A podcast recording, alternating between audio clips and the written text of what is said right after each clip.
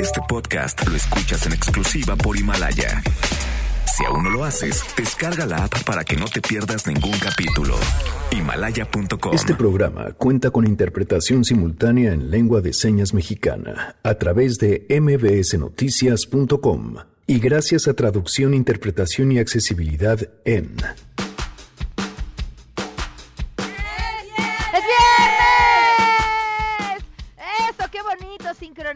desde la cabina y desde casa, desde donde estoy transmitiendo, porque el clima frío ha hecho estragos en mí, pero bueno, ya al 100, es viernes, estamos listos con los premios de la semana. Sangre Azteca está con nosotros. Además, ¿qué está pasando en la UNAM? El día de ayer hubo movilizaciones contra el acoso sexual de alumnos y profesores contra las mujeres. En un momento más vamos a platicar sobre este tema. Por eso venimos nosotros en una marcha mixta, porque también profesoras en Pesco Titlán Campo 1 acosan a compañeros.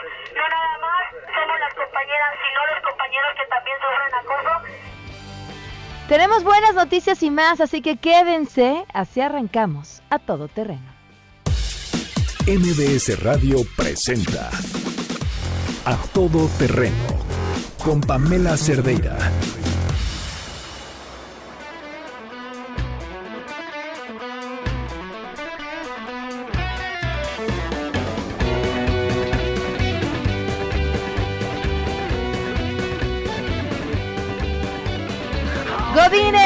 Para sus oídos, así se escuchan los viernes en A Todo Terreno y en donde quiera que estén, porque seguramente ya están a un paso de prácticamente salir corriendo de la oficina.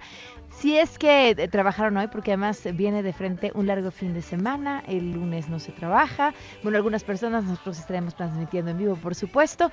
Eh, los chamacos no tuvieron clases hoy, no tendrán clases el lunes y además el buen fin para que le entre uno a la compradera a gusto. Bienvenidos, soy Pamela Cerdeira, los invito a que se queden aquí hasta la una la tarde, el teléfono en cabina 5166125, el número de WhatsApp 5533329585, el correo a todoterreno arroba mbs.com y en Twitter, Facebook e Instagram.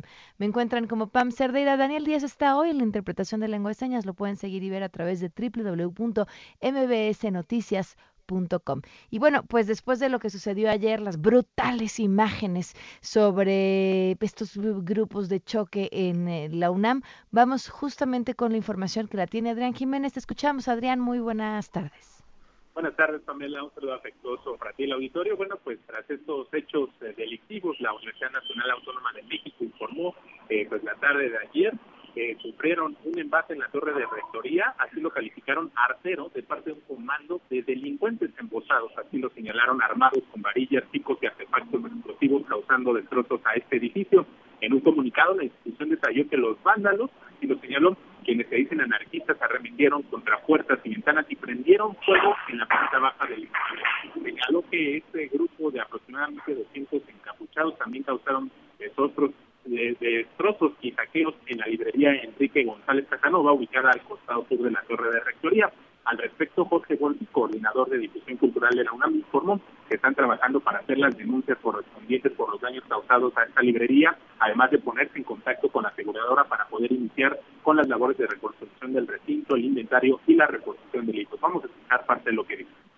No tenemos en este momento tan inmediato un reporte de los daños. A partir de este momento se irán haciendo todas las labores necesarias, tanto las denuncias que tienen que llevarse a cabo ante el Ministerio Público por los daños, el contacto con la aseguradora, asegurar el lugar para que las condiciones de trabajo vuelvan a ser indispensables de seguridad para el, equipo de la librería que se mantuvo aquí y que ahora estará trabajando en ella.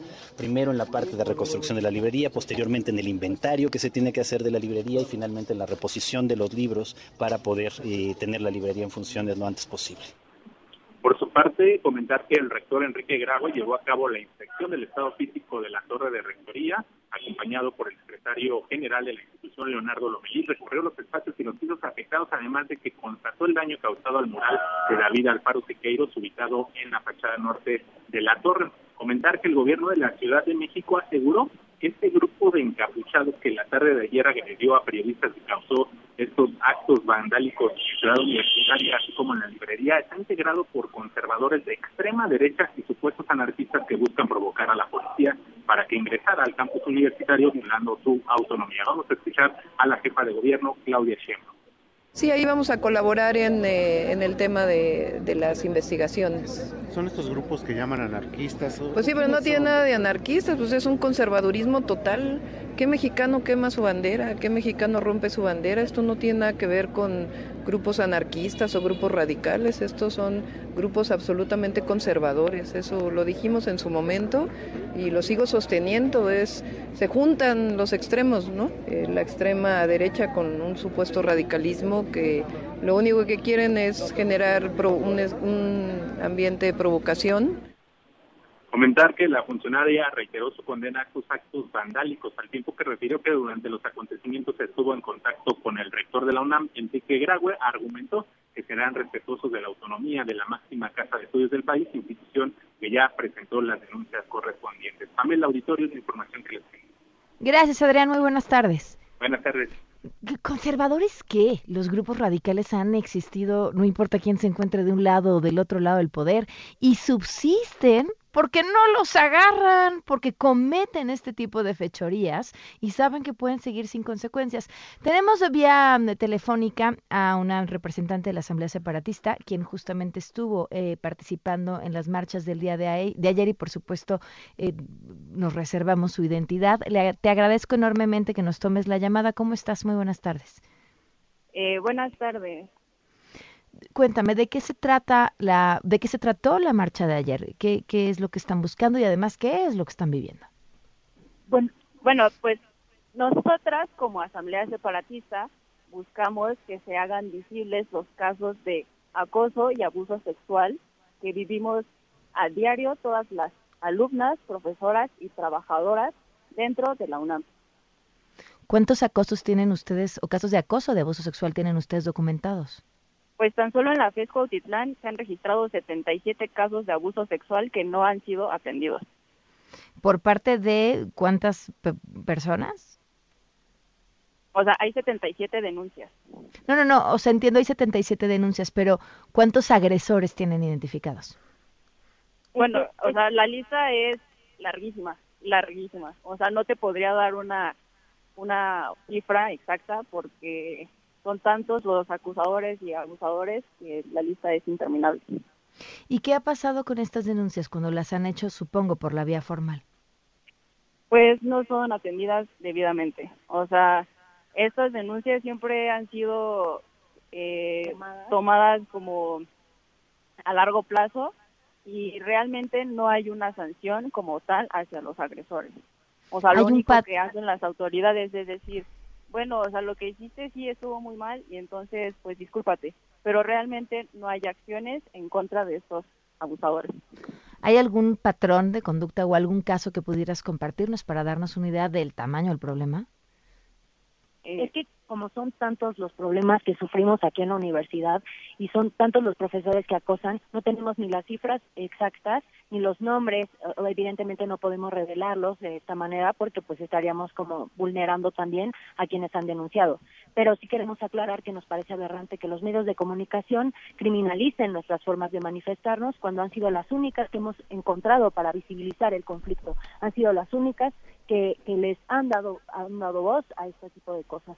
Por eso nosotros Oye, perdón, perdón, perdón que te interrumpa. Eh, es que quiero, me importa este punto. Hablas de que los medios de comunicación han criminalizado su forma de manifestarse, pero, pero ustedes no estuvieron a cargo de los destrozos. Creo que son grupos completamente distintos de lo que vimos ayer, de a lo que ustedes estaban exigiendo.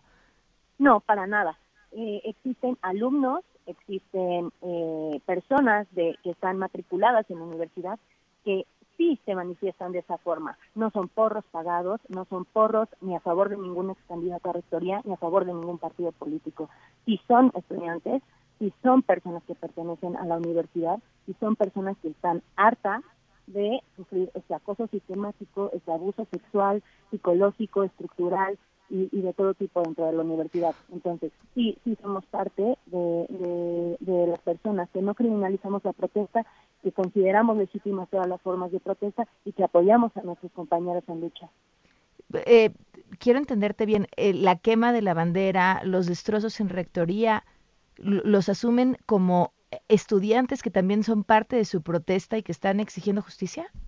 Así es, porque consideramos que es la forma en la, en la, en la bajar una, una bandera, quemarla, es una, es una forma de protesta para visibilizar que algo está mal. Estructuralmente en México está mal. Y esta violencia que se vive dentro de la universidad es solo un reflejo de lo que en México eh, se vive, ¿no? Con los más de 10 feminicidios al día, con, la, con las cientos de violaciones eh, a cada hora. Entonces, eh, sí, sí, una forma de manifestarnos es la única que hemos encontrado para para poder visibilizar esto. Supongo que escuchaste lo que dijo la jefa de gobierno Claudia Sheinbaum justamente sobre el grupo que, que, había hecho estos destrozos que como bien me dices son parte pues de ustedes y de las mismas demandas, que se trataba de grupos conservadores. Sí, eh, Claudia Sheinbaum es también una conservadora, siendo que el día 16 de agosto, el pasado 16 de agosto, cuando hubo una marcha también feminista, ella dijo, nos llamó provocadoras y es lo que siempre se nos dice, tú lo provocaste, por eso te violas, tú lo provocaste, tú lo provocaste. Entonces es parte de nuestro hartazgo, sinceramente las autoridades ahorita eh, no eh, minimizan cualquier tipo de oposición llamándolas conservadoras. Los conservadores son ellos que no se abren al diálogo, que con mesas de trabajo, con algunos grupos feministas, creen que en la Ciudad de México van a acabar esta violencia estructural, pero, pero no es cierto, es parte de, de la revictimización, ¿no? Y, eso lo refleja en sus comunicados. ¿Qué sigue? ¿Qué van a hacer? Pues seguimos eh, organizándonos dentro de nuestras mismas centros de estudio, en nuestras facultades. Eh, vamos a seguir la lucha en nuestras casas, en las calles, en, pues sí, nuevamente en nuestras instituciones y en donde tenga que ser, vamos a continuar con ello, con nuestras manifestaciones, como nosotros consideremos necesario y pertinente. O sea, podría repetirse lo que vimos el día de ayer. Claro que sí hasta que nos hagan caso en la universidad, hasta que nos hagan caso en la Ciudad de México, hasta que nos hagan caso en el país. Pues te, te agradezco enormemente que, que nos hayas tomado la llamada y que nos compartas tu punto de vista. Muchísimas gracias. Gracias. Hasta luego, buenas tardes. Bueno, pues seguramente como se quedaron ustedes, también me quedé. Ya tenemos buenas noticias.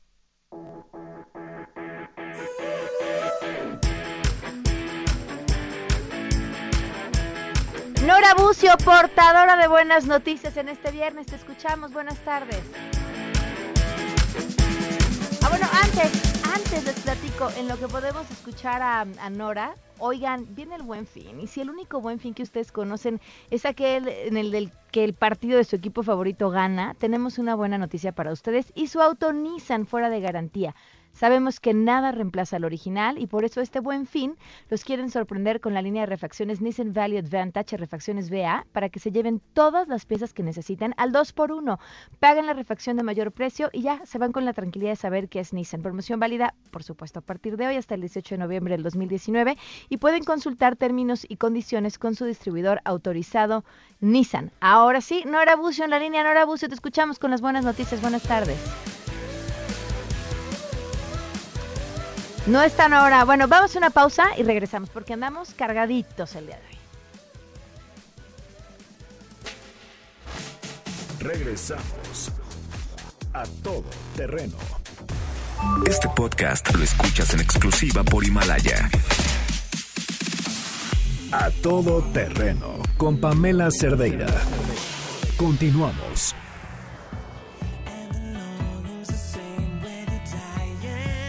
Continuamos a todo terreno transmitiendo en vivo en este viernes, son las 12 con 23 minutos y nos vamos hasta el Estado de México con Juan Gabriel González. Juan Gabriel, ¿qué pasó con los normalistas de la Escuela Normal Rural de Tenería? Cuéntanos. ¿Qué tal, Pamela? ¿Cómo estás? Buenas tardes a ti y al auditorio de todo terreno. Imagínate, ya van 338 autobuses secuestrados en lo que va del año por parte de estos alumnos de la Escuela Normal Rural de, Tenería de Tenancingo, Estado de México, enclavado municipio ahí en el sur del Estado de México. Estamos hablando de que es un autobús en promedio diario lo que han sustraído. Ellos dicen que no es secuestro, que es sustracción.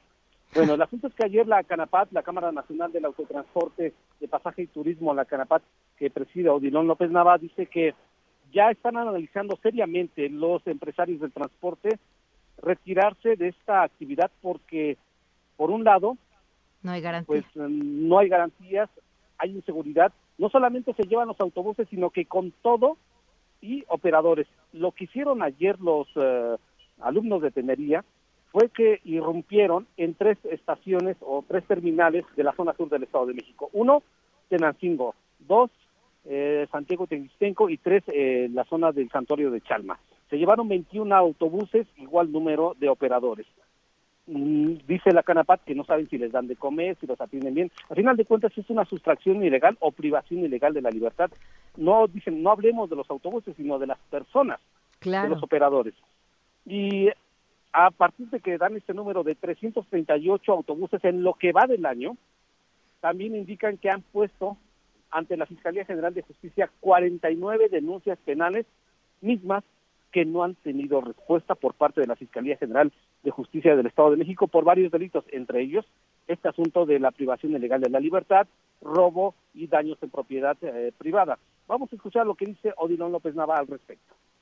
Lo único que tenemos de noticias son noticias como esta, eh, el robo de nuestros autobuses, privación ilegal, legal de la libertad de, de, los operadores, que reitero, esta sería la circunstancia más preocupante para nosotros, la seguridad. El fin de semana, todos los días estamos viendo cómo llegan algún grupo de jóvenes normalistas de, tener, de tenería y están tomando las casetas de peaje y boteando, y esto con toda una impunidad. También decirte, Pamela, que en este sentido, lo que dice la Canapad es que en menos de 10 días, en las dos últimas semanas, los alumnos de Tenería han realizado cuatro manifestaciones. La última de ayer fue en la autopista Toluca-Tlacomulco, específicamente en el tramo o en la caseta del Dorado. Van cuatro, además de una reunión. Y lo que pregunta la Canapad es a qué hora estudian estos normalistas. Hoy, por cierto, se está esperando una mm, protesta, alguna uh, manifestación por parte de estos mismos alumnos a bordo de los 21 autobuses que retuvieron ayer, con todo, insistimos, con todo y los operadores. Es parte de esta lucha que dice la misma Canapat, que ellos no tienen nada que ver, los alumnos condicionan el diálogo para que les quiten o retire la Fiscalía General de Justicia estas denuncias y sobre todo órdenes de aprehensión en contra de alumnos de la normal de Tenería. Así está la situación con estos normalistas aquí en el Estado de México. ¿Cuántos, ¿Cuántos choferes siguen retenidos?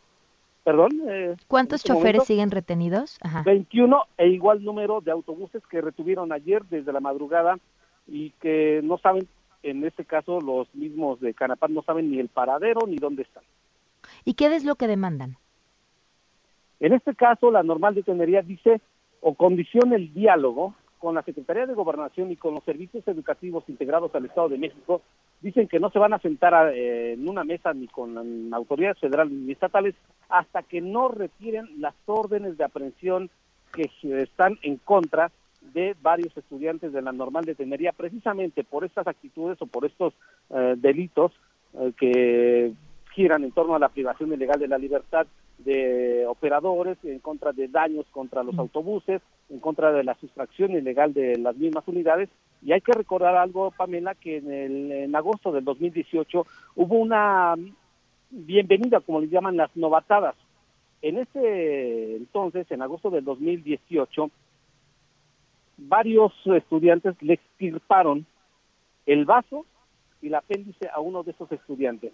Los papás interpusieron la denuncia, hay una persona, hubo una persona detenida misma que dejaron salir en libertad precisamente por estas presiones y ellos dicen que no quieren tener esas órdenes de aprehensión y por eso estas actitudes. Wow, Juan Gabriel, muchísimas gracias. Gracias, Pamela. Buenas tardes. Juan Gabriel González eh, desde el Estado de México. Oigan, antes de irnos a la pausa, les tengo una noticia. Ustedes ya pueden escuchar y disfrutar del podcast de este programa a través de Himalaya, que es la app más increíble de podcasts en el mundo. Ya está en México y tiene todos los episodios de A Todo Terreno en exclusiva. Los pueden escuchar en el momento que quieran. Pueden bajar la aplicación, no importa el sistema operativo que tenga su teléfono, o ir a la página himalaya.com y escucharnos por ahí. Vamos a una pausa y volvemos.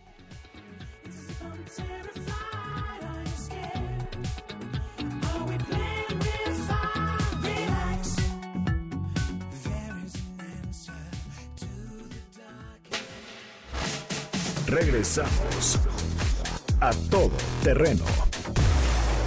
Este podcast lo escuchas en exclusiva por Himalaya. A todo terreno con Pamela Cerdeira. Continuamos.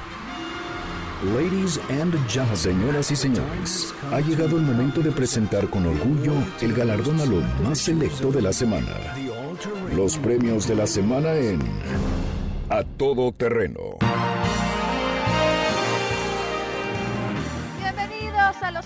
De la semana. Sangre Azteca ya está aquí. Ay, qué bonito, chicos. Tenemos muchos nominados, así que vamos a arrancar con el héroe de la semana. Y se trata de este piloto que le hizo una petición interesante al presidente. Resulta que nuestro presidente ya estaba muy sentado y cómodo en el avión cuando en el altavoz se escuchó la bienvenida del piloto, añadiendo pues una pequeña petición final.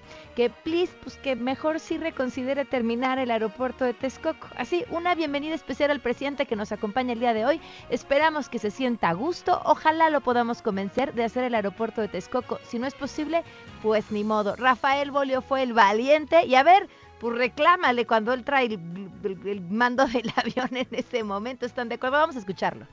Una bienvenida especial a nuestro señor presidente que nos acompaña el día de hoy. Esperamos que se sienta a gusto, que disfrute del vuelo. Ojalá lo podamos convencer de hacer el aeropuerto de Texcoco, si no, si no es posible, pues ni modo, ¿verdad? Sea usted bienvenido, usted a su casa, estamos a ¿Qué vamos a cantar, Sangre Azteca? Era un vuelo de rutina con hablo abordado. Yo vi el momento indicado de comentarle una cosa. Eso hizo precisamente, más la intención no fue chica. Ojalá siga Texcoco, Santa Lucía está muy chica. La gente aplaudió.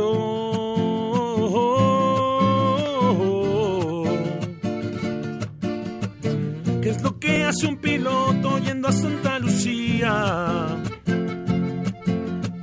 ¿Qué es lo que hace un piloto? ¿Qué es lo que hace Andalucía? ¿Qué es lo que hace un piloto en dos aeropuertos? Si en uno tenemos todo y además sería nuevo. Le pregunté.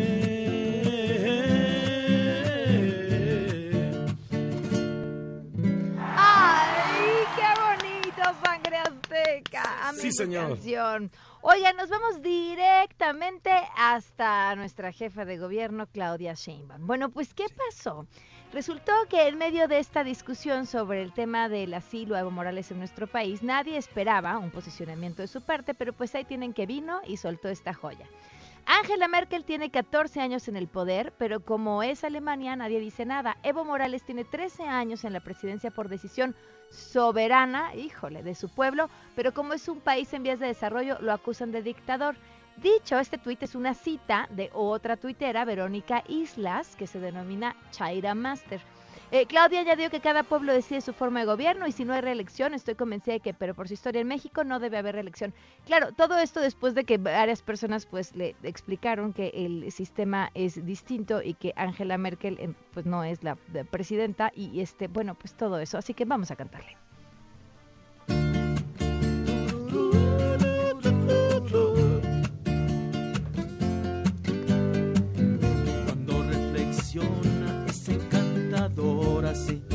Y se siente segura.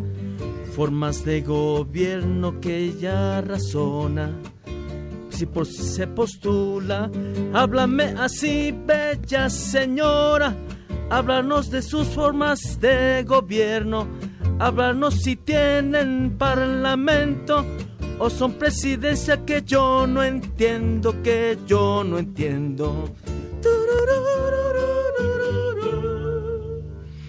Bonito, sangre azteca! Vámonos con nuestra siguiente nominada.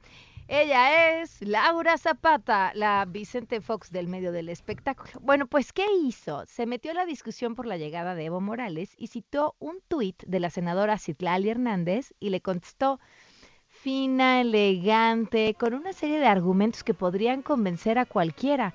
Sí, ella le dijo, cállate gorda traicionera. Por supuesto que varios se le fueron encima a la actriz, incluso pidiendo la intervención del CONAPRED. Por su parte, la senadora de Morena, Citlali Hernández, le respondió, si de lo único que puede hablar es de mi físico y eso le hace sentir mejor consigo misma, adelante. Su resentimiento es grande, su ignorancia evidente y su falta de argumentos mayor. Ese es el fascismo mexicano fomentando el odio. Que pronto encuentre la paz. Bendiciones. Pero, ¿qué creen? A la actriz se le hizo muy gracioso haber llamado así a la senadora, pues incluso lo mencionó varias veces con hashtag por si fuera poquito gorda traicionera. Así que cantémosle a Laura Zapata. cuando tú te nada cuida al hablar. Eh, ya ni pa' que espantarse siempre da de qué hablar. Eh, a nada tiene Twitter castigada está.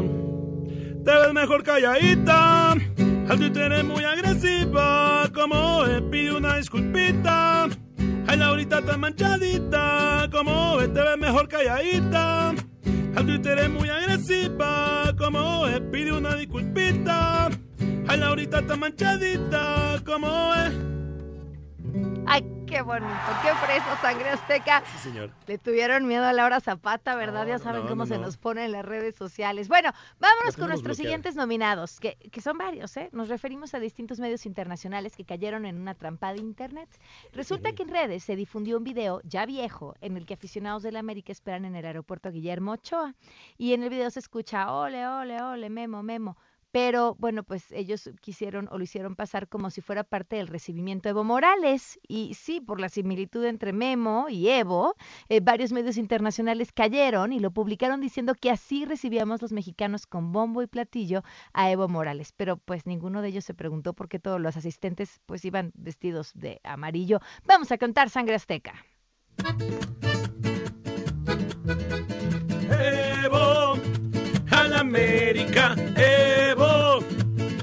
América. Corren malos tiempos, ya lo sabes, buen amigo. La guerra y la mentira no parecen terminar. Y no falta quien ande por ahí mal informando, queriendo ser primero sin poner mucha atención, sin... haciendo que todos se crean la mala información que, que va Evo, a la América, Evo, a la América. Apréndanse la canción. Vamos a una pausa, Sangre Azteca, y volvemos. Regresamos a todo terreno.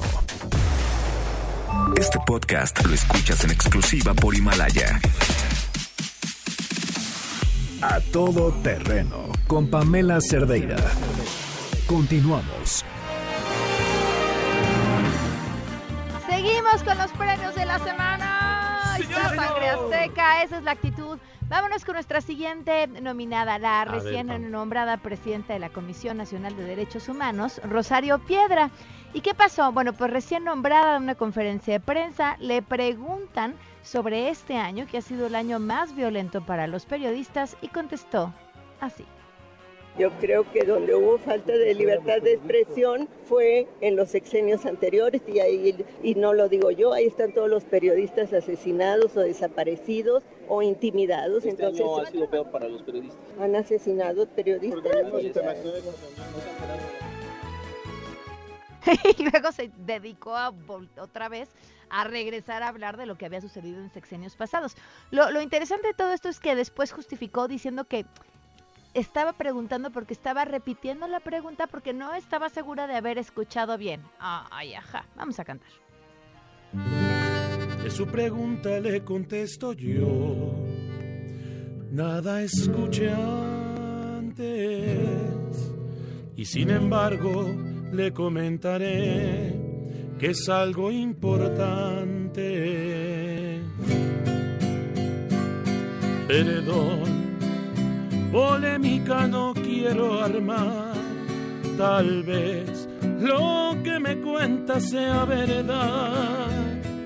Lamento contestarlo, pero yo de eso nada sepo. ¡Qué bonito, sangre azteca! Sí, señor. Se me estaba escapando un nominado. ¿Quién? traigo pintos, a ver si están al tiro o no. Pues Vicente Fox, ¿cómo no íbamos a traer a nuestro favorito de los premios de la semana? Recuerdan que llamó autista al presidente. Bueno, pues rectificó y la disculpa le salió todavía peor.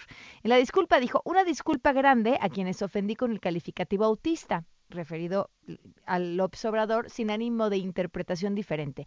Para quienes viven esta situación, mi profundo deseo que superen y salgan adelante. Ay, el tweet del mandatario, ¿qué le vamos a hacer a Vicente Fox? Cántenle, por favor. Discúlpate, discúlpate. Primero porque has ofendido la integridad de individuos, hablando sin tener razón. Discúlpate, discúlpate por tu calificativo. Vuelve si dices lo mismo, te burlas de su situación. Oigan, además, por supuesto, esto revive nuestra sección. Señor, quítale los datos. Amén. Vámonos con nuestros siguientes nominados. Esto se trata de la agencia de, noticias, eh, agencia de noticias México.com. ¿Qué hicieron? Pues se les fue una T. En realidad ellos escribían una nota sobre el asesinato de una mujer transgénero, pero el título de la nota decía matan a mujer transgénico y todos nos seguimos preguntando, ¿qué diablos es eso? Que vamos a cantar Sangre Azteca. Ahora sí me confundí, más de lo que estaba ya. Nuevo género nació, me lo tiene que explicar. Porque yo no entender ese nivel de mujer. O tal vez se les fue. La transgénico es. ¡Será! ¿Qué es eso? Vámonos con nuestra siguiente nominada. Terminamos los premios de la semana con la senadora Griselda Valencia y esto fue lo que dijo. Ojo. No son padres, la mayoría que estaban bloqueando las puertas no son padres con niños con cáncer. Me tocó verlo, es lamentable que utilicen ese tipo de personas para bloquear, para generar violencia. Estuvo a punto de golpearme una persona en la puerta 5, traía un olor a tabaco que no podía con él. Entonces, no creo que ella sea una madre de familia con un hijo con cáncer. Porque ustedes imagínense que tienen un hijo con cáncer, que debe ser una situación espantosa, pues a quién se le ocurriría fumar. Así, así, la forma de pensar de la senadora, de ese tamaño, la falta de respeto a los padres de familia que se estaban justamente manifestando por la eliminación de Seguro Popular que ese día se discutía y, por cierto, terminó por aprobarse. Vamos a cantar Sangre Azteca. Les habla de manera acusadora, se escucha muy cruel al dirigirse. ¿Qué clase de comentario tú dijiste por todo lo que les atribuiste? Orgullo no se te hace demasiado para que seas tan cruel, para que seas tan cruel, para que seas tan cruel al opinar. ¡Qué bonito sangre azteca! Oigan, ¿se saben la de bule bule, panza de hule? Sí, a ver, échenle para que me acompañen en esta mención sangre azteca. Oigan, ¿cómo están? ¿Cómo, cómo, cómo van de llantas? Porque yo ya me quiero deshacer de las mías y no me malinterpreten. O sea, bueno, sí de las del cuerpo, pero las llantas del auto. ¿Se imaginan caminar diario kilómetros y kilómetros por la lluvia, el camino de asfalto caliente por el sol, terracería y demás? Bueno, pues ¿qué creen que les pasaría a sus zapatos? Bueno, lo mismo le pasa a las llantas de sus coches y por eso es muy importante siempre revisar que estén en buenas condiciones y para todos nuestros amigos de Nissan tienen una super promoción para este buen fin, donde pueden estrenar cuatro llantas pagando solo tres, me escucharon bien, este buen fin en Nissan las llantas están al 4x3 y con balanceo gratis incluido. No dejen pasar esta oportunidad, visiten a los expertos en su distribuidor autorizado Nissan y que nada los detenga de disfrutar esta promoción válida del 15 al 18 de noviembre del 2019. Y ahora sí, a cambiarle zapatitos al coche. Gracias, Sangre Azteca. Gracias a ti. Oigan, y la entrada de Sheila, por favor, que ya está con nosotros. Sheila, ¿qué se está cocinando, Sheila? Hola, Pam, ¿cómo estás? Buenas tardes a ti y al auditorio. Pues hace unos minutos eh, los diputados anunciaron que por falta de condiciones para sesionar en San Lázaro, como sabemos está bloqueado completamente por los campesinos, eh, no van a poder sesionar hasta el día 20 de noviembre. Entonces eh, va para largo, el, el reloj legislativo se ha detenido, el día límite para aprobar el presupuesto era justo hoy y bueno, estaremos pendientes de lo que pase la próxima semana. Y también vamos a estar atentos de la situación del expresidente Evo Morales. Eh, esta mañana la canciller de Bolivia, Karen Longarica, aseguró en, en ese país que México, el gobierno mexicano está violando los principios del asilo político y que incluso está vulnerando la doctrina Estrada al tolerar que Evo Morales esté aquí en México haciendo manifestaciones políticas, declaraciones, etcétera. Entonces, vamos a estar atentos. Hoy el gobierno de México, a través de la Secretaría de Relaciones Exteriores, tenía contemplada una conferencia, un mensaje a medios sobre la reunión del mecanismo de Montevideo que fue cancelado. Entonces vamos a estar muy pendientes a lo largo del día si hay alguna reacción por parte de la Cancillería mexicana respecto a las declaraciones de, el, en este caso, la, la Cancillería de Bolivia. Muy bien, Sheila, muchísimas gracias. Gracias, Pam. Gracias a todos, gracias Sangre Azteca, que pasen un excelente fin de semana y nos escuchamos a todo terreno el lunes en punto de las 12 del día. Se quedan con Manuel López San Martín en Mesa para Todos. MBS Radio presentó A Todo Terreno con Pamela Cerdeira, donde la noticia eres tú. Este podcast lo escuchas en exclusiva por Himalaya. Si aún no lo haces, descarga la app para que no te pierdas ningún capítulo. Himalaya.com